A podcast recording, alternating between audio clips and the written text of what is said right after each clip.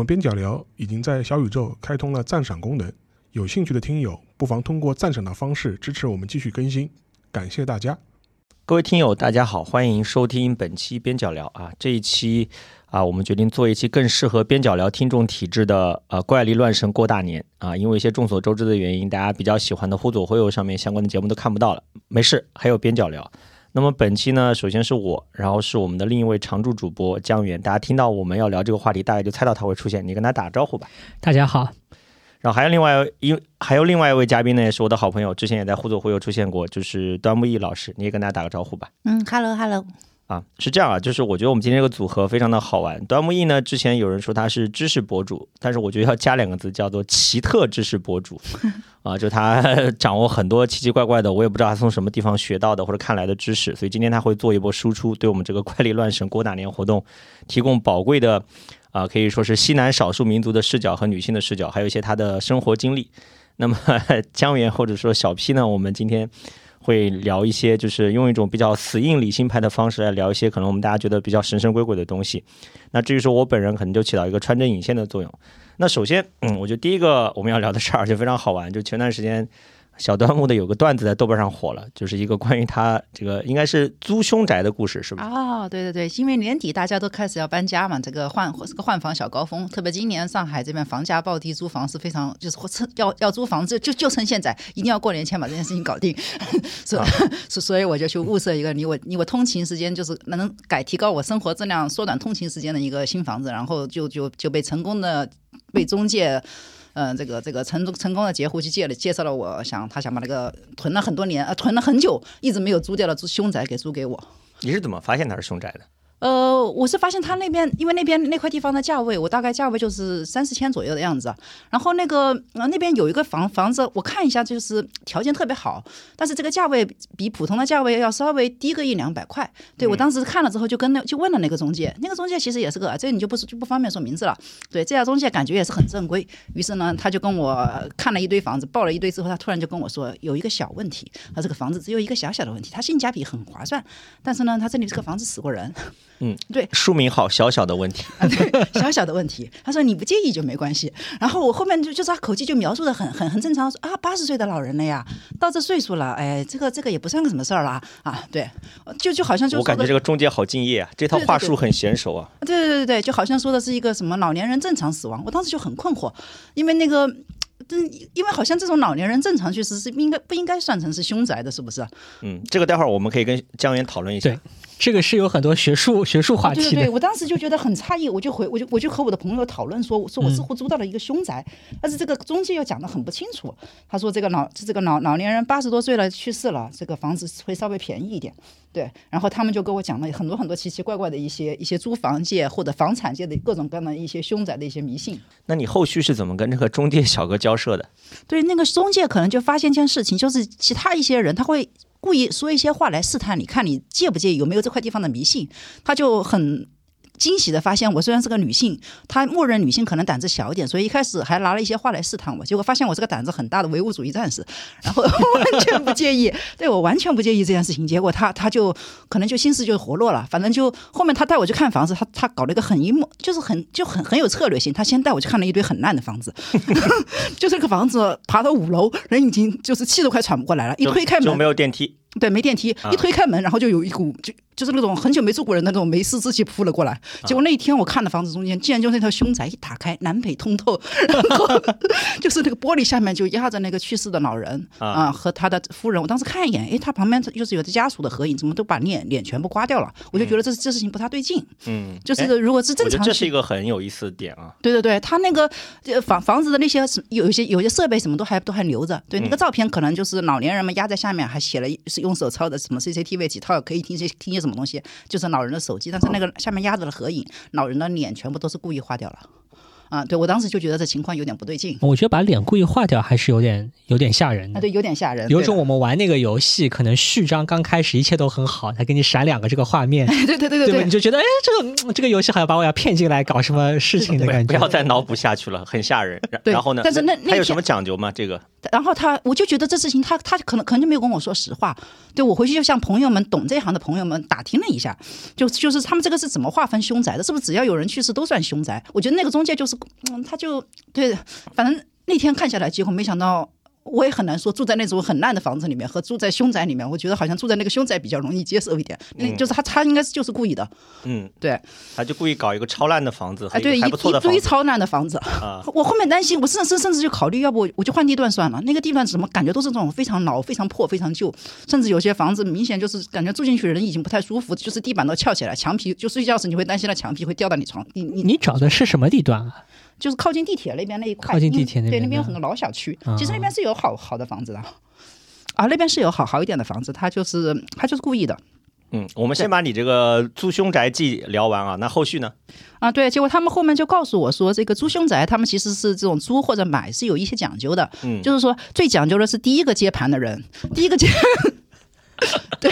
所以第一个人只要你把这个房子租下来或者是买下来，嗯、比如说这个房子我买下来，然后我再拿出去租啊。这个是不用告诉别人的，但是中介行行业有这个行规，就是他一定要把这个房子如果是凶宅有死过人，他一定要告诉你。但是第一个这个人他是格外精心选择过的，啊，他那个是可是愿意给你便宜点的，就相当于你就相当于一块什么海绵一样的东西，你住进去之后就把这房子的凶气滋的一下全部靠你吸掉了。啊，就是要找一个阳气旺盛的人啊，对对对对对对你看我还是多少懂一点这些东西。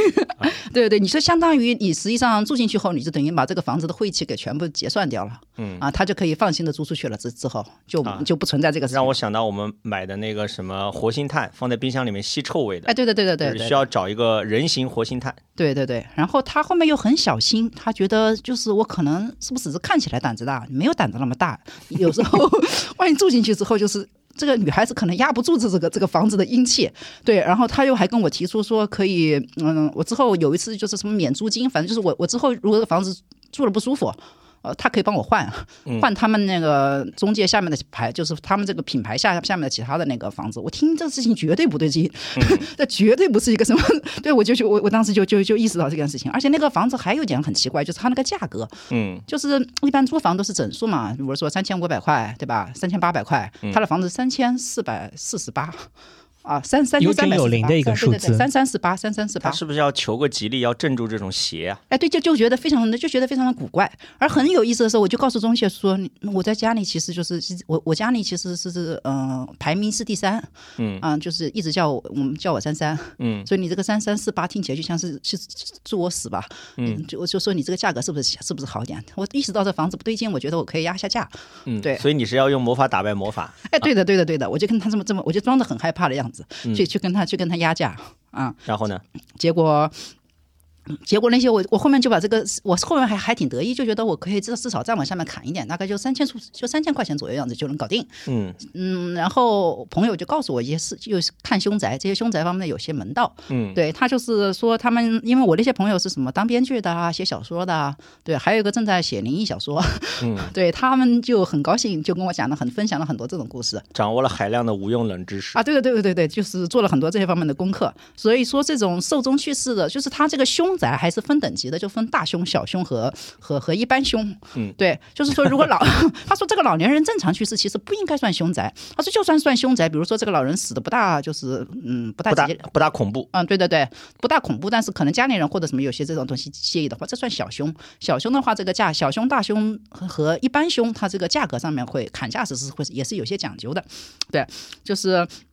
嗯，这种算小凶的话，就是要做点法事，你住进去之后，不然说是会影响你的磁场。嗯，那和尚道士有讲究吗？请和尚还是请道士？哎，不，和和尚道士这个事情是另外一个朋友，他还专门去佛了一个卖凶车的。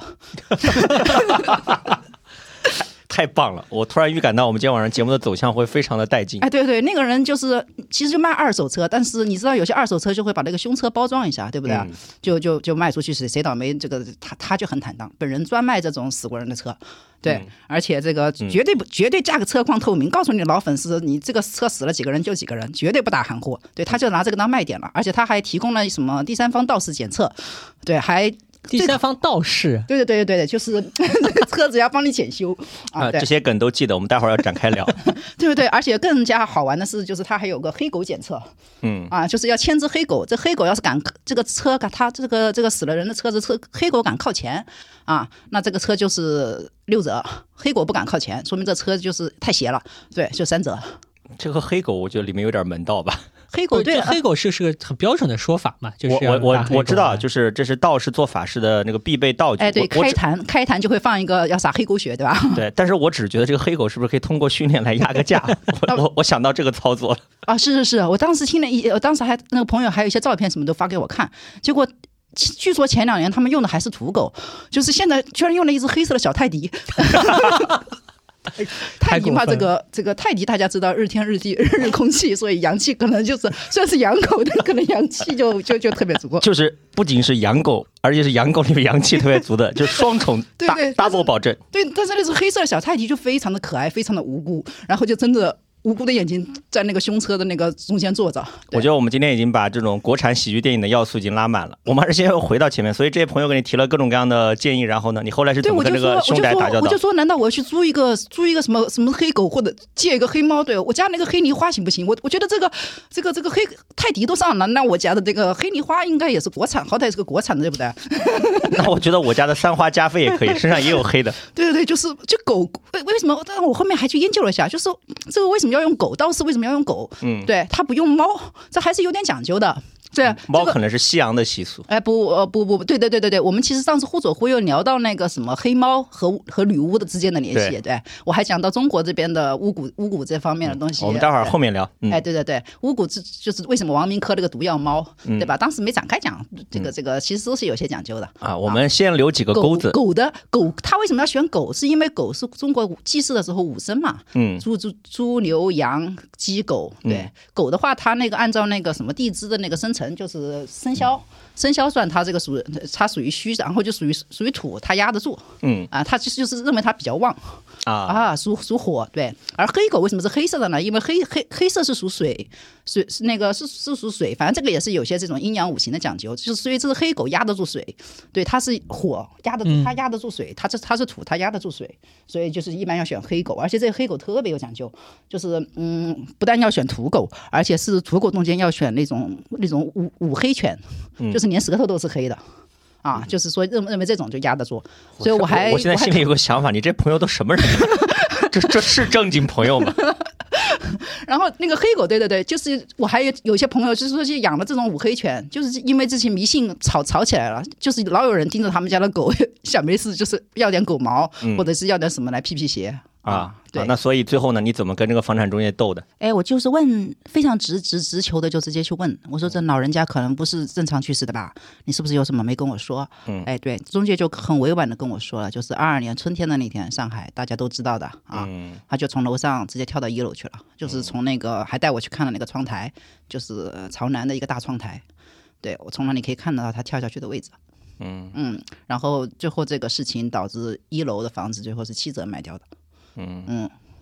非常沉痛啊！我们经历过那段时间的都知道，众所周知的原因，我们也不展开了。哎，对我，但是我听完这个这个死亡的原因之后，我就觉得还蛮可以接受的。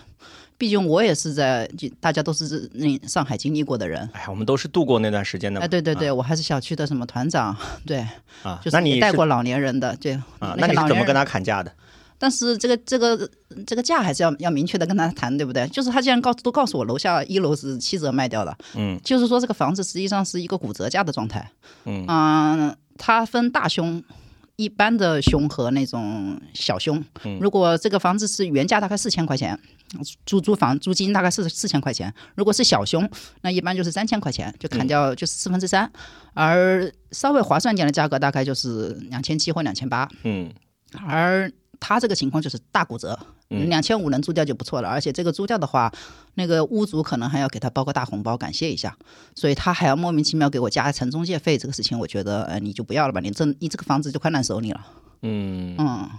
所以最后你就这样跟他达成了一个最终的交易。哎不，最后我就去跟他讲，嗯，这个事情还有点复杂。就后面我还跟问问一下朋友，对，就是说这个房子原来呃确实是凶宅，朋友们都一起说杀价杀价杀价啊，对，而且那个还有一些朋友提了各种各样建议，说万一这个耶稣他倒是要回来了啊，我可以陪他一起骂一骂，嗯毕竟。那年嗯当那两个月的时候，我们也就是嗯作为小区的当当时小区最大的团长，带过很多老年人。其实这些话，嗯，大家就都知道的，就不说了。嗯啊，对的，我就当时觉得这个凶宅其实是可以住的，但是跟那个，但是那个中介又很很诡异，他都已经告诉我这一步了，他就是不肯降价。嗯对，后面我又考虑一下，他可能那个房子是老年人当时去世的时候，他就直接把那个直接谈下来了。对。就直接把这个谈谈下来，结果结果没想到一直到现在上海房价大跌，嗯他这个当时谈的这个价钱他就压不下去了。就这房子实际上我去看的时候也觉得很诡异，就是这个房子已按道理已经空了一年了，嗯但是里面床垫可能他他带我看房，他他意识到了，就是他一定要把这个房给租给我，就是不能错过我这样的人了。对，所以床垫是临时突临时新换的嗯啊，东西就是急急急忙忙新新换的，但是也做的没有很彻底，就是所以那个上面的照片什么的都还留着。对，嗯就是他就是打定主意了要把这个房子租给我，但是他不肯降价。嗯所以我朋友一听说这个可这个是他们一听全部都炸了，他们说这个上海人，上海不是一个很迷信的地方，嗯对，上海人可以可能是不迷信的，但是上海人是不会吃这个亏的，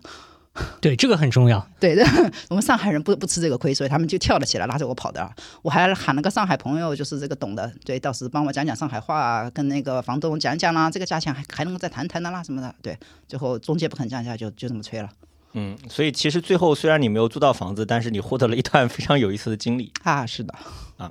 啊！那就终于来到我们的技术环节啊！前面小段木把他这种非常曲折的这种经历给我们讲了一下，我是蛮喜欢平常跟他聊这种话题的，就他会聊得非常的好玩，然后非常的有细节。但是我我比较关心一个技术性的问题啊，这个我觉得小 P 可以聊。就凶宅这个东西，它在法律上有个准确的定义吗？它到底是属于封建迷信这一趴，还是其他的，比如公序良俗这一趴？哎，终于到我了。我我本来今天开场白，郑尚老师帮我讲掉了。我本来开场白想说，虽然我们之前聊的都是神神鬼鬼的东西，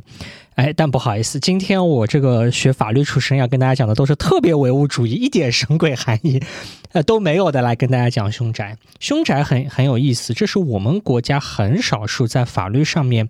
啊、给予支持和肯定的一种封建迷信。嗯因为大家都能够理解，我们国家的整个法律氛围是非常啊、唯物主义的。嗯你你跟那个法官说，哎，有一个什么迷信活动，我咒术杀人，对吧？或者我要搞一些别的封建迷信，其实法院是完全不予支持的。嗯但是呢，啊、凶宅是一个在我们国家有争议，但是大多数人会认为说。啊、作为公序良俗的一部分，或者作为民间这个大家普遍性的一些风俗信仰，呃的一部分，那么凶宅本身是被认为是一种对于房子的贬损，嗯无论是从经济价值角度来讲，还是从非经济的精神上的角度来讲，那么法院总体上是认可说凶宅是一个比较特殊的一种需要专门拿来处理的事项。嗯那么具体就表现为几个：第一啊，买房的时候啊，这个得打折；第一，买房的时候你要告诉买主说这是凶宅。嗯你如果不告诉买主，他会被认为是某种欺诈行为。有些法院就认为说你这是诈骗，嗯那没有诈骗那么重啊，因为诈骗我们是口头上面说，那法律上或者说这是一个欺诈行为。那么第二侵，权影响，对对，就相当于我卖给你了一个东西，这个东西有缺陷，和我卖给你一个房子，这个房子漏水其实是一样的。嗯房子没错，房子是房子，对吧、但是房子有一个缺陷，或者法律上更专业点说叫瑕疵。那这个瑕疵不是一种物理意义上漏水啊，墙皮破了，或者是承重墙被敲掉的一种瑕疵，而是一种在精神层面上的一种瑕疵。那么这个是需要披露的。如果不披露的话呢，这个买卖合同可能会有一点问题。嗯那么包括说这个在经济价值上面也会需要考虑说这个房子价格和一般啊、意义上的这个房子的价格实际上是有差的。那么这些就是属于很少数的，我们国家是认可凶宅存在的。而且呢，其实不仅我们国家认可啊，我们国家的香港地区、台湾地区，包括日本，实际上都普遍性的认可。因为大家香港不算啊，但是台湾地区和日本和我们国家的法律其实很接近。大家啊，就是大陆抄台湾，台湾抄日本嘛，对吧？这个讲的比较卖房子的女儿女人那个对就是类似凶宅，就是就是类似这样的一个情况。所以呢，其实，在这些地区，大家文化比较接近，使用的法律也比较接近。那么，所以呢，大家都是有一些普遍性的这个认知，就是说凶宅是一个问题。嗯那在日本的法律下面呢，他说这叫心理瑕疵很有意思。就是我刚刚讲的物理瑕疵，就是说房子漏水，对吧？嗯，这个是物理上的瑕疵。他说这是心理上的瑕疵，心理上的瑕疵就是凶宅是一种，日本的法律还有其他几种，比方说这里出过事故，嗯比方说有辆车晃撞进来。出过事故哦，还有就是你门口是黑社会在你马路对面开过堂口，你也觉得这个房子有点问题。嗯那这个也是说，这个这个物理上没有任何问题，但是，这个在心理上有问题。台湾就就搞得好细，我们实际上为了录这个节目，我还去豆瓣上面搜，当时搜了大受震撼，有一本凶宅研究是台湾。台湾人出的，原照法律出版社出的，然后打头第一个名字是王泽健，是我们最熟悉的这个天龙八部，对法国呃不好意思，台湾地区的这个民法大家最有名的一个民法大师，因为他写了八本书，就是关于这个民事司法审判的这个这个法律的解释和实践。因为有八本，所以人称天龙八部。基本上学法律的人。既既读过这个书，也看过这个名字，然后哇，这个凶宅研究是王泽健老师这个带头写了好多很细的内容。那他呃，那但台湾那边好像搞得真的很细，他们种进宅仪式，对还有那个大数据已经向我向，就是我看了凶宅之后，大数据向我推荐了很多这种 各种各样的进宅物品，但是就是很有意思，他们都请黑狗了，为什么只有第三方黑狗检测呢？台湾请泰迪这个不行啊，呃，台湾不是，台湾更简单。台湾说这个凶宅这件事情是要在房屋登记簿上面写上去的，嗯，这还不是说我们找个民间检测来看看，就是你在房屋登记的时候，它等于相当于一个其他事项，就这个房子是不是凶宅。你得你得写，那这个东西是可查阅的，相当于我们平时国内买房子去查档的时候，就查说，哎，这房子上面有没有呃抵押，对吧？有没有冻结？它这个上面可以查到有朋友是在台湾那边读书，他说他还用过那种凶宅对 app，他能够查到这个信息，而且呢，台湾人就把这个问题搞得非常细，因为他们有一些啊、这个先例，他们就讨论这个问题，说到底什么叫凶宅？因为法律上面没有那么精确的定义。那么，但是呢，大家总体上都是认为就是非自然死亡啊、的一些事件，可能是自杀嗯啊、凶杀案件，或者是煤气中毒这样的一些事故。那么造成的这些非自然的死亡啊、会被认为是比较典型的凶宅。还有一些凶宅，其实哪怕是台湾大大大陆地区肯定都不认啊，台湾也不太认的，就是那种真的纯迷信，其实就不太认了。嗯，就是说你们在这个地方搞过一些什么奇怪的做法呀，这些东西其实就不太认。他讲的凶宅其实还是狭窄，就是限缩在一个比较狭窄的一个，就是说确实是出过这个人命的，或者说是有生命相关的事物的时候，他会有一个类别。但是台湾也搞得很细啊，他会讨论一个问题说，如果这个人在啊这个房间里面自杀，嗯，但他没有去世，他是在医院里面去世的，这房子还是凶宅吗？啊，是的，我我我我朋友说的，对，就是这个问题就就已经开始比较刁钻起来了，对，对，相当刁钻，这个问题就已经很刁钻，它还有很多很很很刁钻的问题，还有比方说这个房屋的屋主人是事故去世或者自杀去世，但他不是在这个房子里面自杀的，对，但是这个屋那个老人从楼上跳下去，嗯其实真正最倒霉的应该是一楼的那个，对。嗯，但是他这间算是凶宅，对，那还有个问题就是说，这个凶宅它到底这个覆盖的范围是这间屋子本身，还是这个楼上楼下，甚至是这个啊邻居，甚至是整个小区，是不是都被这个凶的这个东西给覆盖到了？对我这个就有个疑问，比如《名侦探柯南》里面有一集就是图书馆杀人事件，啊比，如一个公共图书馆里面有个房间出现杀人事件，那这个凶宅的范围要扩到多大？因为理论上它这个房间是属于整个图书馆的，嗯我们比如我们能说这个图书馆整个成为凶宅吗？这个我觉得也需要研究一下。国内实他际上是把那个尸体绑在电梯上，是不是？对 就是那个电梯上上下下，原来你也看过这集印象太深了吧？童童年阴影，只要一坐电梯操操纵我们我们一个我们一组人，哎哎，不对，是，那么这个呢，其实没有标准答案啊，因为国内呃的案子非常少，台湾的案子多一点，但是通常也没有聊得那么细。但是一个总体上的一个判断，还是会看这个地方到底给周边造成了何种影响。嗯就比方说这个案子特别的重大，特别的严重，那可能整个小区都会被波及。啊但是如果这个案子其实只是某一个个人的这些家里的事物，那么小区受到影响就比较小。还有一个很类似的，就是凶宅这个凶会维持多长时间？对啊，那么他台湾他们那边分析就比较简单，他说，哎，城市里面因为大家流动比较快，所以可能十年二十年这个凶就被淡忘了。但是在农村地区，因为啊、大家比较熟人社会，熟人社会啊、流动也少，这些而且记忆很可能很根深蒂固，所以就会认为说，如果在农村地区同样的这些凶的案件可能持续五十年，他还认为说这个地方有凶。我甚至有一个人类学式的猜想，这些凶宅的故事反而会经过一代又一代的演绎和传说，变得更加就是恐怖恐怖，甚至变成一些乡村的这种灵异传说都有可能。对，所以呢，我就有一个问题很困惑，我家里都是医生，就是那种医院的那种单位，父母就是一家子，三姑六婆全部都是、都是医生。我们家的医院就是住宅区就在医院旁边。对，甚至我们小时候作为医院的家属家属子弟，有时候会到医院去进行一些探险。当时那个房子都管的没有很严，就是那块，对我小时候还被关在过停尸房。这个这个待会儿要细说吧，这个太有点有点有点厉害了。对，但是就是这个其实还是文化性的，就很这个这个按照这个凶的 标准，听上去已经对对对对，医院就是经常会死人的，所以我我我我甚至我小的时候，因为这些嗯，就是大家都知道，我我我我父亲父母那一辈，大概就是中中新中国建国之后困难时期过来的那些医护，嗯对他们小时候跟我们打牌吃饭就会讲说什么小时候拖着他他谁谁家的爸妈小时候就说年轻的时候拖着尸体过坟场啊，就会很随意的把这些事情讲给小朋友听。所以，是不是医院或者医生也会有些文化上的定义？他们是镇得住这种邪气的，我觉得也蛮有意思啊，。有有可能，有可能。我觉得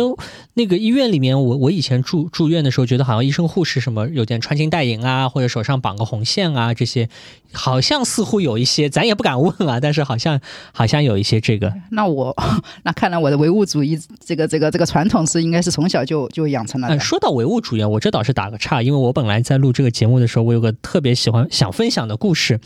关于关于凶宅的。我以前那个初中啊，是嗯造在一个坟地上的，啊，哦，这个有多？这这个很正常，对吧？因为这个城市化的过程当中，原来近郊的一些坟场被平了，造了一些公共设施。但我们那个初中真的很离谱，就是清明节的时候，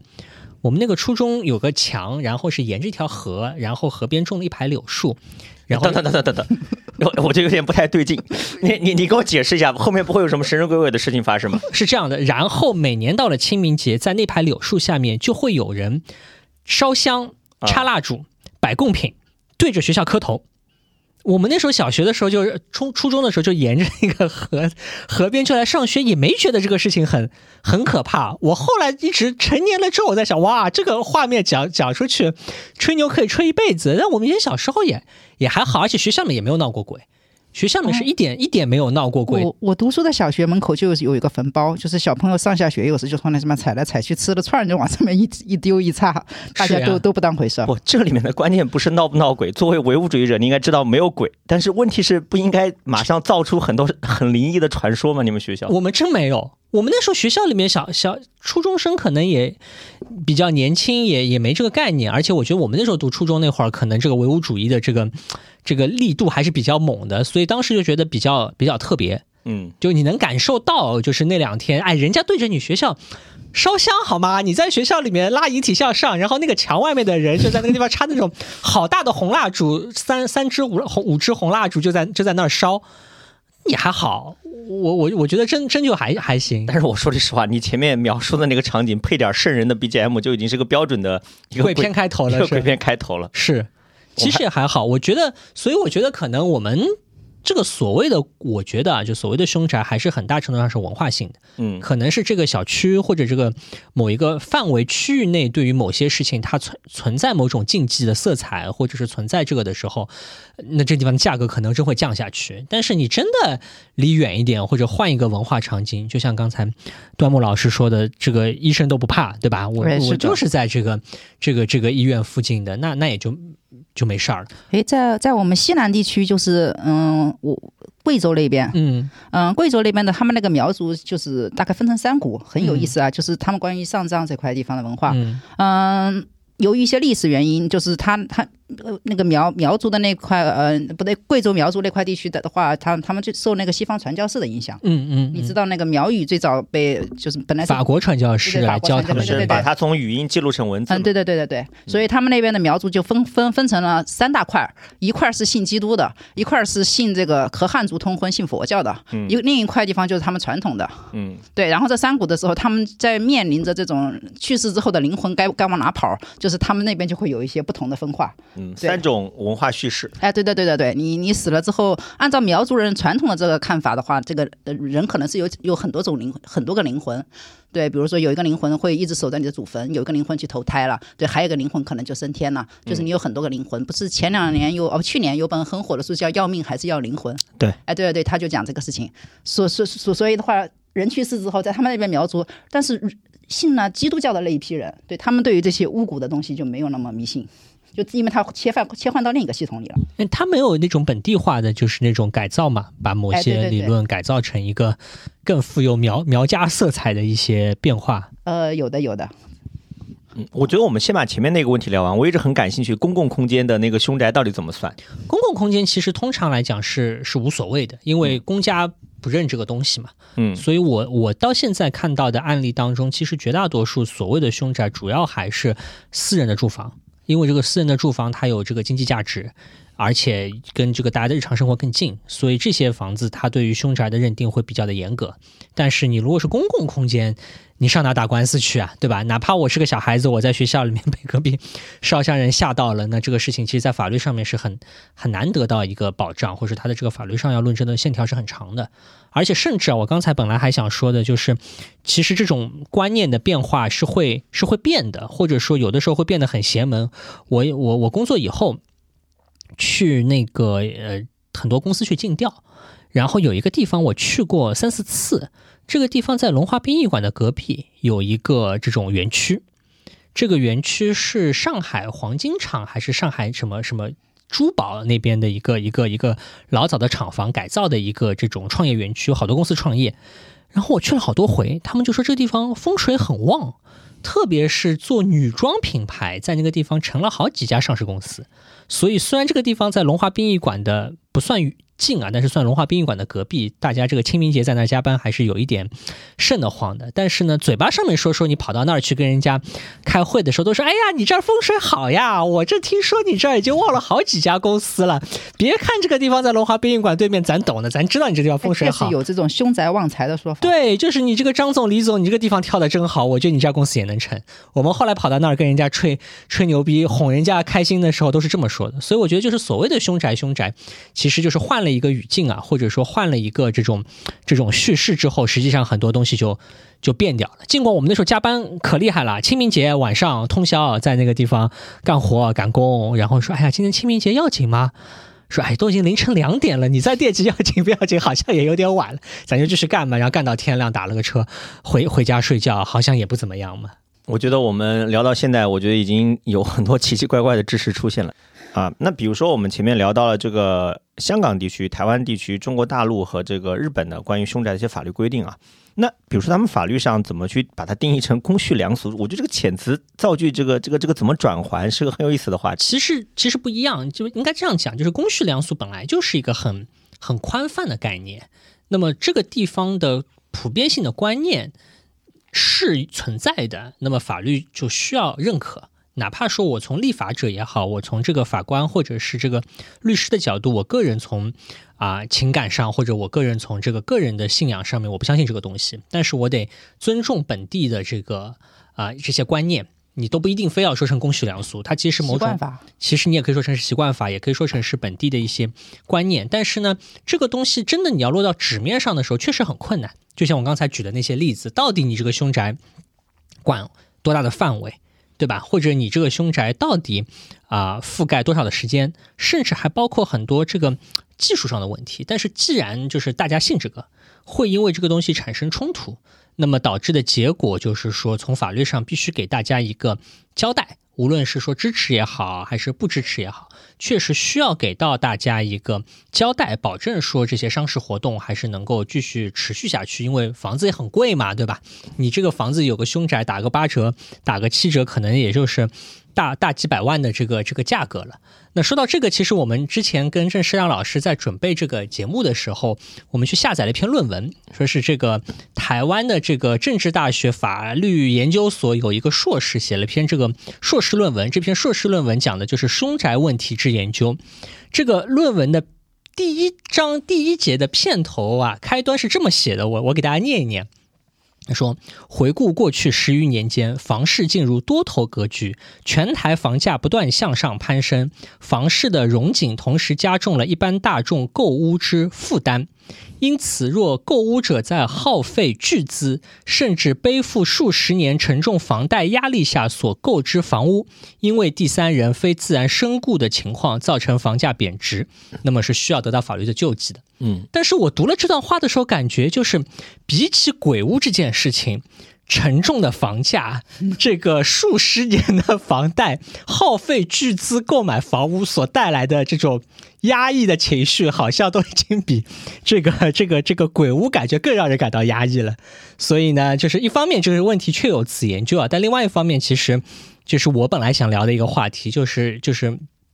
比起凶宅，其实有比凶宅更让人害怕的东西，比方说房价。这也是为什么这两年其实大家可以看到很多的一些新闻报道，就会讲到说，哎，有凶宅拍卖，好多人都去抢凶宅，或者说香港有有一些报道说，香港人就是为了特地就是要去住凶宅，为什么？因为它便宜，就是大家这个民民生很艰辛，大家要希望有一个地方能够住，哪怕知道它是。凶宅，但是这就有点像我们以前讲苛政猛于虎，对吧？这个、这个、这个沉重的税负比老虎更可怕，确实是，就是房价的这个可怕程度，其实在某种程度上已经已经超过了大家对于这个凶宅的这个凶不凶的这个这个这个这个这个害怕。车的那位说，他这个说死了几个人就死了几个人，后座血还没擦干净，胆子大的就来。对，就是这样，就是大家其实这个房子也真的很贵，对吧？所以我我看了这篇文章的时候，那个开头就是，我觉得很有震慑力，对吧？就是上来就给大家就是营造了一个房全台房价不断向上攀升这样的一个，我觉得对于。国内的这个听友们来讲，完全能够感同身受的一个很很可怕的氛围，和这个可怕的氛围相比，我觉得凶宅已经已经没有那么可怕了。我就我就讲一句话吧。当年香港卖凶宅，有个记者问那个买的说：“你不怕吗？”那个人掷地有声，穷鬼比恶鬼更可怕，啊，是是不是非常的有代表性？是，所以我很好奇啊，小弹幕，你当时去租房的时候，你那帮朋友是怎么样帮你支招的？哎，就他们呃，其实。大家都是主要是出于一种八卦和好奇的心理，因为那个中介不不肯说实话，大家就在想着法子帮我掏出一些实话出来。但是我当时也去研究了一下凶宅，我没有像你，就是法律的上面东西，我我就没有太多的看。但是我就是想知道这个凶宅是一个现代的东西呢，还是一个和古代这个东西到底有没有一些关系？因为这些讲风水，这个那个中介很明显是很迷信，很绝对是比那个屋主还迷信，不然会不会定一个这种很奇怪的定价，是吧？是是，嗯，对，然后我就很想知道这个东西，就是我，所以我也去做了一些功课，就是这种古代关于这些房子的一些迷信和一些风水啊这些方面一些问题。对，然后嗯，中国传统的那边的，一般以以前的那些建筑是那种是那种木质建筑的那种比较多。其实那个房子在以前讲住，据说在江浙这边，以前这边修房子的时候，就是他们一般人会拼命的要讨好这个修修房子的这些这些工匠。其实这是江少元在那个《发须爪》那个书书里面说的。嗯，对，也是因为他们就是。害怕，他们就是害怕这个工匠会在那个房子的根基或者什么地方偷偷埋埋一些什么诅咒的东西，特别是埋一些人的头发。他们有一种发须爪嘛，这个事情就讲讲的这种交感巫巫术嘛，就相当于你人死了之后，你的头发、你的爪子、你的这个指甲这些东西还会生长，所以它也相当是你的人的这个灵魂的一部分，一部分延伸，你身体的一部分。所以，如果是你的那个头发掉在地上，对，不被别人踩到，你自己也会感受到。对，所以他他们就很害怕那个那个木匠会把什么什么仇人的东西、仇人的头发、仇人的什么东西给埋在那个房子根基下，然后你就老觉得被重物压着，睡不好觉，会会怎么怎么怎么样，他们就非常担心这件事情。我补充一个故事，我外婆讲给我妈妈听的，我妈妈转述给我，让我印象非常深刻。讲的也是木匠，所以我觉得木匠这个群体蛮有意思的，但可惜我没有什么研究。这我外婆讲说，呃，这是在湖北乡下流传的一个故事，说当年是哪个地方什么盖屋子的时候，说是因为那个屋主少给了木匠钱，木匠也是在他们房子里面说房梁里面放了个什么东西，说完了以后说那是那个屋主也好还是小孩也好，我记不清楚了，说晚上老是尿床。后来是找到那个木匠，不仅补齐了原本拖欠的这个款项，还加了一些钱，那个木匠才把这个法术给收回去。其实我个人是蛮怀疑这种故事的真实性的。我觉得就是你刚刚讲到的江少元的这个《发须爪》里面的这种交感巫术的一个传说的演绎，哎，对，但是江少元这本书是有点受到那个弗雷泽的金枝金枝的影响嘛，啊就是受到就是受他的影影响，对，讲了发展了这个，但是他你想想，他写的时候已经是一，他这本书出版的时候已经是一九二八年了，就嗯。距离现在已经快有一百年了，就这一套迷信好像感觉还是很很有市场。我觉得这个迷信，我自己的感觉啊，就是这些迷信其实也也没有一个特别的所以然，无非就是朦朦胧胧的给大家一些负面的这种心理上的一些暗示。你真的要去刨根问底，也未必刨根问底的出个所以然来。我我刚才接着房价讲，上海有一个非常有名的楼盘，我不知道你们有没有去看过，叫做玉佛城。我知道，这个楼盘在玉佛寺的北面后面。这个楼盘有多有名呢？就是我们父母一辈在二二零零零年代的时候，就有不少人，当时刚刚市场化的那个房屋可以购房的时候，就去看过那个盘。嗯，二十年来，以它明显低于周边价格，可能只有六成的这个价格，吸引了一代又一代的上海购房人。一直到我们这一代去买房的时候，这个楼盘还非常有名。那么这个楼盘所谓的这个不好，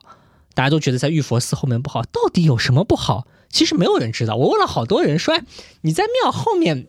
有一个房，这也还 OK 吧，对吧？到底它不好在哪儿呢？其实也没有人讲得出个所以然来。一直到最后，我有一个同事，他是还是个房产律师，他说他真的很喜欢那个地方，也觉得房子很便宜，就刨根问底的去研究了一番，说在庙庙后面住到底不好在哪里？问来问去，只问到了一个非常虚无缥缈的结果，说庙后容易出寡妇。嗯，这个话也不知道是哪里来的，但听上去已经是很很虚的一个话了。然后我那个同事是个女同事，她老公是，她说啊，庙后出寡妇这个事情不就是克我男性的吗？我只要不介意这件事情，这个咒语自然就就没有了。哎，这个态度我很喜欢，很坦荡。对，他说，哎，我我不怕。我不怕就就没这个事儿，因为这个咒语就印在他头上。但他们最后还是没有买这个房啊，没有买的房子的原因说是因为玉佛寺通宵做法事，声音很吵。嗯，所以呢，就是住在这个后面，据说还是会有一些影响日常生活的，所以他们最后没有买。但是你就是回到刚才讲的，就是这些无论是须发爪啊，或者是交感巫术啊这些东西，我觉得就是这是我也很好奇的一点，就是如果真的一定要刨根问底，你这个东西到底原理是什么，对吧？或者说它的基础是什么，也未必有一个特别明朗明确的原因，或者有的时候反而是这个原因说的太直白，大家也就不怕了。庙后出寡妇，我不怕，就是这这这不就没事儿了嘛，对吧？或者还有很多这种有一些似乎不太好、似乎不太吉利的东西，我觉得都是这样的。这跟上次咱们聊谶纬很像，就是这个东西要悬，它才有吸引力。你反而把这个理论讲得太透彻、太明白的时候，很多时候就失去了它的这个这个这个吸引力所在了。哎呀，只要你只要你足够头铁，都都没什么可怕的。因为这些术数本身是和当时的政是和政治有关的，就是这一套东西，你往你使劲往上面靠，往阴阳五行上面啪啦啪啦，几乎都能找到一些对应的原因。对的，但他但是他们这些术数是玄玄学是不能讲的很清楚的，因为这个他要他要给这些。它是属于政治的一部分，就是要留点这种空间，嗯对，有留点操作空间。讲的太实了，你这个这个帝王他们，你要知道，古代这个封建帝国这些最大的巫师就是就是皇帝嘛。是嗯啊，刚刚小皮说那个高级楼盘，大家如果感兴趣，可以去那个上海殡葬博物馆看，一看就知道，就上海的很多高档的楼盘都是在坟堆上面的。是，因为这个是我们中国，说实话，四九年之后这种变迁是很大的。就是之前很多人讲说特，就是所谓的头三十年，说有很多这种破坏什么的。嗯，当然这个是肯定存在的，但其实这种大规模的变化和拆迁在后三十年，尤其是市场化、城市化、工业化这种速度加快之后，那更是厉害。就基本上你会发现很多高档的楼盘，你往前追溯，多多少少都有点这些神神鬼鬼的事情发发生。所以我个人是觉得，我还是比较赞同小 P 这个态度。就你真的足够头铁，或者真的足够无所畏惧，那其实也就还好。但是我觉得 凶宅这个问题好就好好玩在，这个其实其实跟日本呢，我们喜欢看的很多呃灵异的推理，或者说那种民俗推理很像，就这种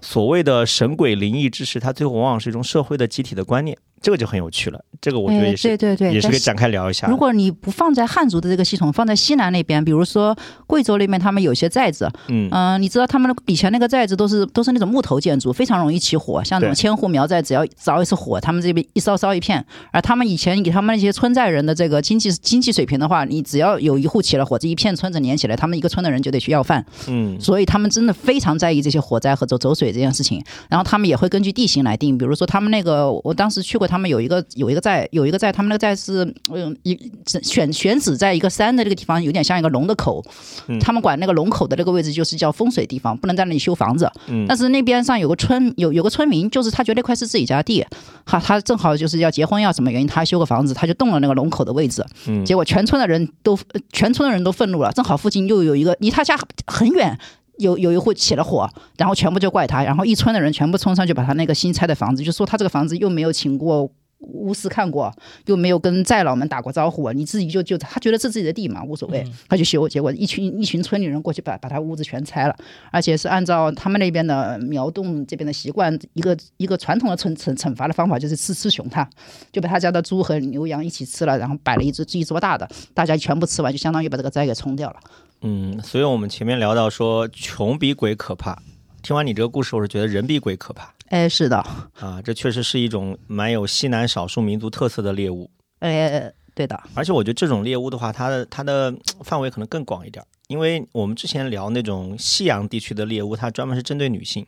它这个其实是把性别范围扩大了，是不是？它、你刚刚讲到这户人家被起这个应该算习惯法。应该算啊所谓的习惯法，对对对。就是你只要动了这个地方，对，你就会被惩罚。而且是只在他们这个村，啊因为这些所谓的这些风水外人其实是不大知道的。嗯，就是他们这个村子，反正就谁敢动这儿，我们就要弄你。而且这些村就是你你你过去看，嗯，也就是说猎巫这边这一块，其实中国的也是专门针对女性的。啊、对，对我们上上或者毒药的，哦对我们上次讲过这个这个王王明科他们那个毒药猫，还有这边的变婆什么这边这一块，你有时候去那些什么西南，可能现在不太有了。你去那些有些地方，你看到那个呃西双版纳或者那边那块地方，你看到那个房子顶上面挂着插着黑旗，嗯或者插了一些旗帜标志，就证明他们家是有蛊。嗯就是他们家有蛊婆，你你要靠他们远一点。甚至还有一些地方，就是因为闹蛊了、闹闹这种下蛊的这些人比较多，所以你要绕开那个地方就叫鬼寨。甚至你去旅游去什么地方，你都得绕在那边。对这个。现在这些高度旅游化的地方，还是会有这些留存在那里。嗯。现在其实就是已经已经淡化好淡化很多了，对。但是一直到八十年代，这个其实是因为人口移动，大部分人都出去打工了。那个人类学家翁美玲，就台湾他们的的跑到那个西南那边去做做过这个研究，然后当时也是他他有有一个和蛊有关的，但是不是针对女性，嗯是他们那个呃那个女孩儿，就是通过他们那种传统的那种少数民族唱歌对歌的方式，对她和一个嗯村里人。就是他家父母不同意的，跟那个男的男人跟那个男人结结婚了，对吧？对他，他要搞私奔，对，然后村村呢他家的父母就非常愤怒，就冲到那家人去，因为那个男孩，那个男男孩是在那个上海那个地方当厨师，嗯然后那姑娘就跟就跟他谈了几句，然后他们就就就一般做这种照顾都是都是针对女性，他们那次就针对了那个那个男性，因为认认为是那个男性，就是因为他们你要是见过他们那种西南苗苗族谈谈情说爱唱歌，女孩是在那个窗屋屋内站在那个高的地方，他就在男孩站在窗口。然后他们就说是这个男男人在外面学了一些黑黑巫术，就是弹把那个迷药弹，就是弹到那个女孩这里，把这个女孩蛊惑走了。然后这个人人类学家这个他他当然不信这个，对不对？他就去问问这个女孩，因为他认识他，层层转转转过去问这个女孩为什么要要跟那个男孩私奔。那个女孩就说，觉得在村子里、在村寨里待着没没没什么前途，嗯她想跟着那个男孩去上海，就是去去去见识一点大世界，就是这么一个理由。所以就是现代化专制这种对，封建迷信的神神鬼鬼。是是是，其实我觉得我们刚刚聊到的凶宅也好，或者说这些巫蛊之事也好，背后其实就是一种集体意识。集体意识其实来源于长期的熟人共同体和这种所谓的乡土的安土重迁的这种不就是不流动的这样的一种传统。哎，是的，只要把流动性加强，这种东西就会被冲淡掉。哎，我来跟你讲个流动性有关的这个鬼故事，这是凶宅的话题，这也是我这次去搜的时候才发现的。就前两年有一个社会日本的社会新闻，我不知道你们有没有看过，就是说有一个什么非常美艳的一个女子嗯捅伤了她的一个男友。然后一张照片就是那个女女性浑身都是血，然后坐在那个地方，然后脸脸上看着就很漂亮，然后呢就当时就很有名。后来那个女女那个男的是一个什么男公关，后来就是只是伤好了之后又复出，靠这个东西大赚了一票。女性好像坐了牢放出来之后，也是靠这个为卖点来。来来来营销吧，会有了一些流量。然后呢，这件事情出了事儿之后呢，当时日本人就去查，就发现这幢楼这个公寓楼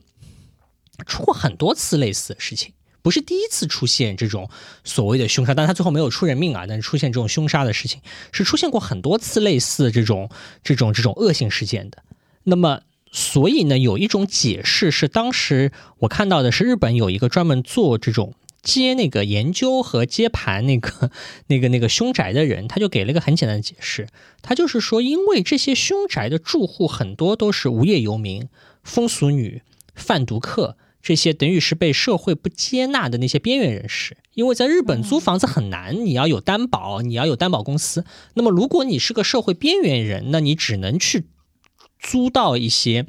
特定的房子。那么这地段差，地段差，或者这个房子是凶宅。因为这房子是凶宅，所以他就只能去招到这些边缘人，而这些边缘人本身又更有可能会出现这种事情，因为他已经是处于一个被被挤压的一个状态。那么，所以最后形成的恶性循环就是，你看说，哦，这个地方真的是凶宅，为什么这个地方这么多年来连续的发生这些凶杀案件？其实这个这个凶的不是这个这个哎，这个有点像荆棘下咽的这种鬼故事的路数，对不对？非常荆棘下咽，很像荆棘下咽，就是你看上去好像讲的是一个神神鬼鬼的凶的东西，但它最后。能够还原出来的是一个很直白的一个社会现象，就是这种边缘人群被挤压，嗯，被被被抛在某种特别肮脏的地方，然后慢慢慢慢的这种什么凶啊、鬼啊、魍魉啊这些东西就会在这些房子里面沉淀下来。我我之前查这个材料的时候，我没有想到，我现在越说越觉得这就像星期夏夜写的故事就是这样，所以这是我本来给郑山老师报的那个小标题，本来报了一个小标题，刚才讲了，就是比凶宅更凶的是房价，其实我还有另外一个小标题，就是比房价更凶的，就是这种对边缘人群的这种挤压和这种伤害，其实是一个。现代都市里的事事情，刚才端木老师因为讲的是一些西南苗寨啊这些很封闭的乡村里面对于个体的这种迫害，最后可能转化为一些神神鬼鬼的故事。那么其实现代大都市也是一样的，我们前面讲的都是一些很唯物主义的啊，这个凶宅我们什么都不怕，对吧？但是呢，其实这种对于边缘人群的挤压倒是一个。有点说出来，我觉得这条反而是个我看到才想到，才就说哦，这可能还是个令人感到有点害怕的事情。嗯，对，我就我我一直是这个观点，对吧？穷比恶鬼可怕，人更可怕，人比鬼可怕，人比鬼可怕。而且，我前面其实很想介绍一个故事啊，因为我很喜欢看中国古代的笔记小说，就是狄仁杰他在中国古代笔记小说里面的形象，除开。这种能力非常强的这种呃官员，或者说后来被高那个高楼佩构建出来的名侦探狄仁杰，还有一个就是非常的头铁，就是不信这一套东西。他这个其实跟我们小时候学过的课文，就什么西门豹治水那个有点像。就有个故事我印象很深，是之前呢狄仁杰去某个地方当刺史，嗯，他刺史的那个官宅呢，说他一向是以那个凶宅出名的，说之前到这边刺史都死了好多了。然后他的下属跟他讲说：“大人，你不要在这儿住。”狄仁杰非常头铁，他说我偏要在这儿住。然后后来呢，就就就说是各种各样的怪事儿就发生了。然后狄仁杰就当时怒斥，那段文言很长，我就不说了。大意就是说什么我是很正直的，我光明正大，我很清白，你们闹我怎么样，我不怕。然后说后来就出现了一个官员，说穿的这个就是衣冠衣冠很端正，是不是还穿的前朝的衣冠？这个具体细节我已经忘了。然后就出来跟那个狄仁杰诉苦，说他遭受了什么冤屈。啊，之前本来想拜托在这儿住的刺史来帮忙解决，可这刺史都莫名其妙的，就是被吓死或者被弄死，怎么着？他说现在终于来了，你这么一个正常的、这么不怕这些事情的大人，我可以把这个冤屈跟你讲。其实我觉得，类似的故事背后多多少少都有一些这样的真实的历史的故事。有人遭到了呃冤枉，有人受到了伤害。你前面讲的是某一类边缘人群，其实我我个人觉得，就是很多历史上的这种。神鬼故事，你愿意追溯下去，都可以多多少少挖出一些这样的人出来。这、这、这是我觉得我们最应该去关注的。我们节目聊神鬼，说实话，从来不是要聊神鬼。我们更加感兴趣，也更加希望各位关注的是这些背后可能被我们忽视，或者说根本在历史上就被淹没在尘埃里面的这些人物和他们背后的血泪史。这是我们感兴趣的东西。啊，所以你还有什么奇奇怪怪的小故事可以分享给我们？啊太多了，太多了，太多了啊，太多了。就是这个东西，你到底信不信，对不对？这个事情在在在西南苗苗族，你就是我说了这个巫蛊，它确实是有个通婚圈，就是你如果是蛊婆，这个这个这个，你家里这个人是有蛊，他们结结婚之前是要做调查的，就是你你身世一定要清白。如果你家是有蛊的，他们认为这个是是是会通过你的母亲，就是一代代传传下来，你一家就算是那个所谓的变婆种，而且这在整个西南地区都非常非常的普遍。包括那种嗯，八十年代他们那些学者去去做这些古的研究。哎，我当时看那个解放前的时候，那些学学者他们去做这些研究，就是深入到到内地去做了研究，做了一些传说，那些。有些学者感觉就是这个脑子非常的唯物，他是他他还 他还写他还写写写一些像在共产党的一些刊物上面向大家介绍，就是怎怎样来这个嗯调动苗族的男性和怎么动员这些妇苗族的这些妇女来参加工作，就写的一套一套的。但是碰到古古古古和鬼的时候，这个这个男这个这个学者就怂了，有点顶不住了。顶不住了，对的。然后那个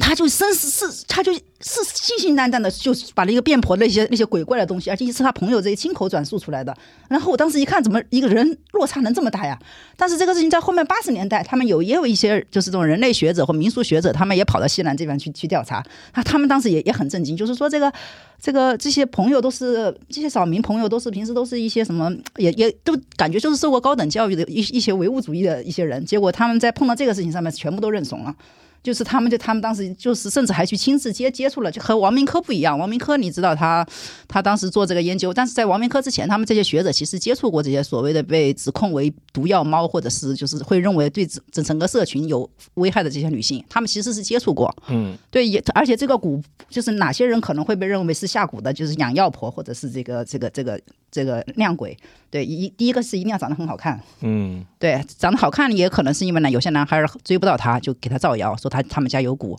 嗯，对，其实本质上属于一种造黄谣式的这种。哎，对对对，这种这种这种也是一种可能。然后还有一种呢，就是这个女孩儿突然很漂亮，突然大家全部都绕着她走，然后这个女孩自己也躲躲闪闪，然后一问就说他们是就认为这个姑娘是下蛊，谁谁谁谁家是是什么怎么样？你知道这个，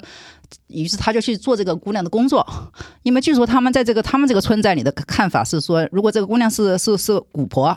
她就不能够穿过那个晾衣绳，穿过晾衣绳的话，她就会现出原形来。然后他说这好办啊，你就我放架个晾衣绳，你穿过去。结果那个姑娘怎么都不敢穿过去，因为她自己都信了。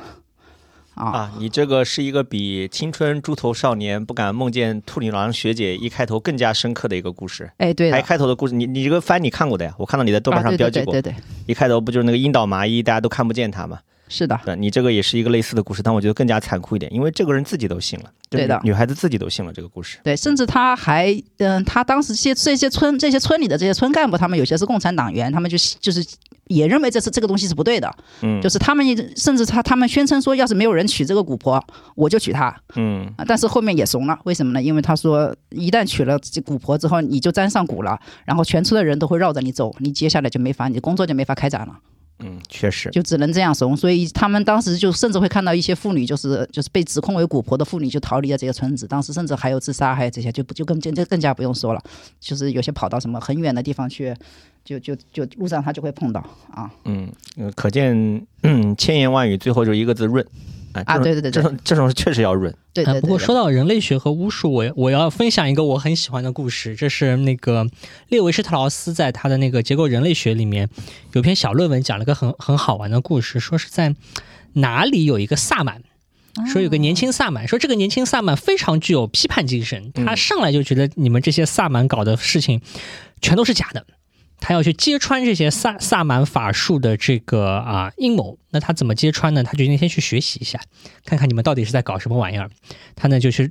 拜了这些萨满的老老萨满为师，去学他的那种治病的方法。他学了很多方法当中最最最有标志性的方法是什么呢？就是在你嘴巴里面藏一块这种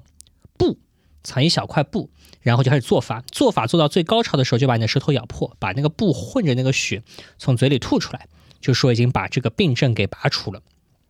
就是这个，就是萨满教给他的这个小花招，就说你就是靠靠这一招，你你就可以去谋谋碗饭吃了。但是最奇怪的一点是什么呢？最奇怪的一点是，这个年轻萨满就学会了这些骗人的把戏，就回自己村里面去行这些法事的时候，居然真的有用。然后呢，每次搞这个东西呢，都能把人家的病给治好。一来二去，他就变成了一个有名的萨满。这个有名的萨满有名到什么程度呢？说隔壁村还不知道是哪来了一个特别有名的著名萨满，还要跟他比斗法，看谁能把这个某某某患者的病给治好。然后他这个年轻萨满就去跟那个老萨满去斗法，斗法的时候他还是那一套了，把这个这个这个血含着血的这个绒布从嘴里吐出来，如何如何。他发现对面那个萨满路子比他还要野，就是 不不把不把舌头咬破，就虚空念了两句就算好。说哇，这个人太差了，我我搞这个东西，好歹我还每次要硬着头皮咬自己一口，还挺疼的。你怎么就啥啥不干，你就你就说你自己做法了？做完之后，果然他就成功了。然后对面那个老萨满就失败，那个老萨满还很难过，说要把自己的那个三妻四妾都让给他，要来学这个东西。反正差不多就这么一个故事。然后这个故事最后的结局是一个很开放的结局，说那个萨满就陷入了严重的自我怀疑，因为这个年轻小伙子本来是以揭破这个萨满的这个骗术为他的这个起点，而且他也知道自己在这个过程当中所做的事情真的是骗术，因为他一点法术都没有。但是他真能治好病，而且不仅能治好病，还能够在这个萨满对决当中战胜这个附近有名的老萨满，到底是怎么回事儿？他也不知道。反正这个故事是个开放的结局。后来列维施特劳斯自己反正总结了一堆这种心理学啊、弗洛伊德啊这种什么集体的什么什么的解释来圆这个东西。我反正觉得那个圆的也挺。挺挺挺糊里糊涂的，也没解释清楚为啥这个病能治好。但大概意思就是说，有很多人的病天然就能治好，你给他一个仪式，给给他一些这种心理上的暗示，对于病人康复，那个语境就会这样。对，对于对于这个病人的康复是有帮助的。但是呢，就是只是顺着刚才端木老师的话，我们可以来讲，就是不仅有唯物主义的共产党战士在这个法术面前这个。败下阵来，甚至有这个萨满本人，有唯物精神的萨满本人，这个在这个语境下面三下两下之后，也会陷入这个这个恐慌或者说这个彷徨之中嘛。嗯，这个我可以解释 两个解释。第一个，有一个我和小 P 共同认识的搞医药公司的朋友，他有一句话一直挂在嘴边上：安慰剂有百分之二十的疗效，就是你吃面粉团子，你也可以有百分之二十疗效。就人的心理是一种安慰剂效应，是一种非常强大的效应，这是第一个。第二个，我要引用赵鼎新老师的著名的论断了啊，他是这样说的：他说，为什么社科研究如此困难呢？因为人是唯一的一种能够运用意识形态来论证自己的生命意义和行为方式正确性的动物。就是很多时候，萨满他其实是要营造这样一种意识形态，就是意识形态对人类的这样一种呃心理的疗愈作用，可能超乎我们一般的想象。就是呃，你们刚刚讲到了氛围，讲到了这种思想，其实我觉得在上升就是意识形态。所以，为什么很多人 对自己的意识形态被挑战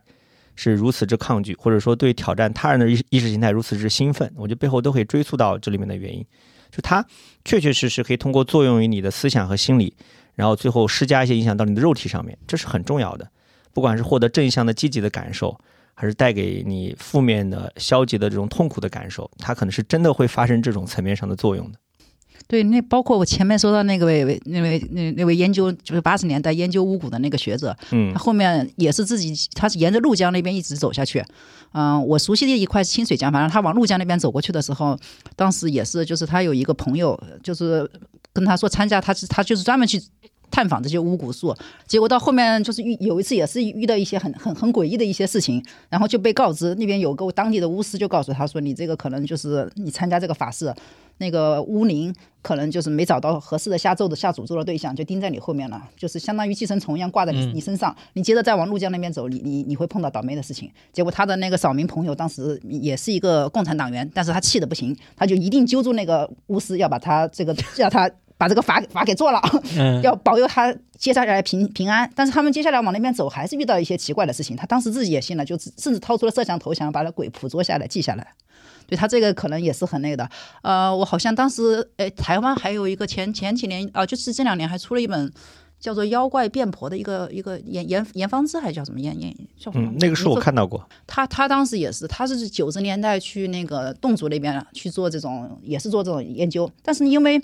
她是一个外来的女性，而且是研究生育这些地方有关的一些比较敏感的，所以被村民集体排斥，所以就就一进田野就被巫蛊指控了。对，但是他后面、呃这个学者也也挺拼的，他后面自己就是嗯，在学冻语的过程中间认和当地的洞主任就是结婚了，嗯。对，就相当于有他，当然后面离婚了，这就是他前由他前夫做做引，他在那边生活田野都还挺顺利的，但是结果就遇到了所谓的变婆，我感觉他到后面他自己都有点心气了，就他说他说他这就是写了文章说他遇到了一次真实的变婆，其实就是她跟她老公被吓得不行，躲在屋子里的时候，突然在外面有有有有什么妖魔鬼怪的东西在这里敲他家的门。嗯对，我觉得听完我们这一期节目，不知道我们的听友当中会冒出多少凶宅学家，甚至多少什么中国版本的经济下咽，或者是三金田信三，我就提我们提供了非常多的素材。啊，是的，是的，啊可能你到那个语境或到那个情况下面那种氛围渲染，就像前几年那种疫情流行或什么时候，大家都开始来传传传各种传这种的谣，你可能自己你也会害怕，你不一定会很信，但是你你你还是会害怕，那个情绪是真实的，会传传染。嗯，我觉得说到这儿，我们又可以挖个坑，正好可以贴合到我们过去要讲的一个话题，就是都市传说。对、啊我们本来还还想聊都市传说，是因为上次有很多人谣传说什么泰国要割人腰子啊什么什么的，哦，嘎腰子，对，我们就说，哎，嘎腰子这种都市传说怎么现在又火起来了？所以本来和郑世亮老师一起挖了个坑，说我们之后还可以来聊一聊这个都市传说的这个事儿。段木老师要是有兴趣，咱们可以下回在一起聊下下回。可以可以。是是是，嗯，民俗学、人类学大有可为。好，那我们前面已经聊了很多了，但不管怎么说，呃，我想我们这期节目不是为了传播封建迷信，我们几位主播和嘉宾的态度在我们节目当中都已经很明确了，相信各位也都呃听得出来，懂的都懂。那么后续呢，我们也会聊一些更多的这方面的跟人类学、民俗学相关的话题，去探究更多的这种。呃，神秘的现象，或者是一些我们感到很困惑的现象吧。之前有一个很好玩的一个听友的留言啊，他说我们边角聊 正在掀起一场播客界的启蒙运动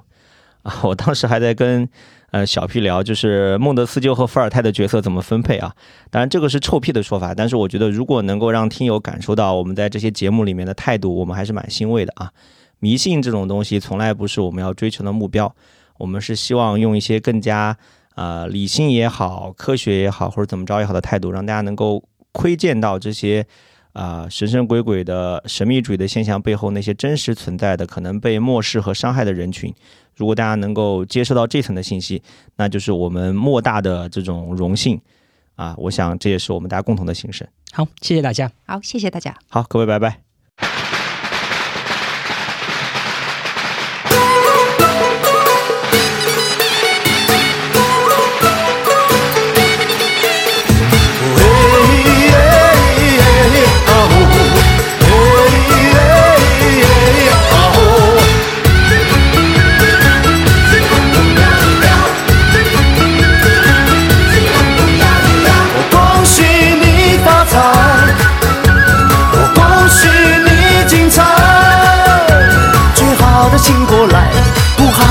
走开，礼多人不怪。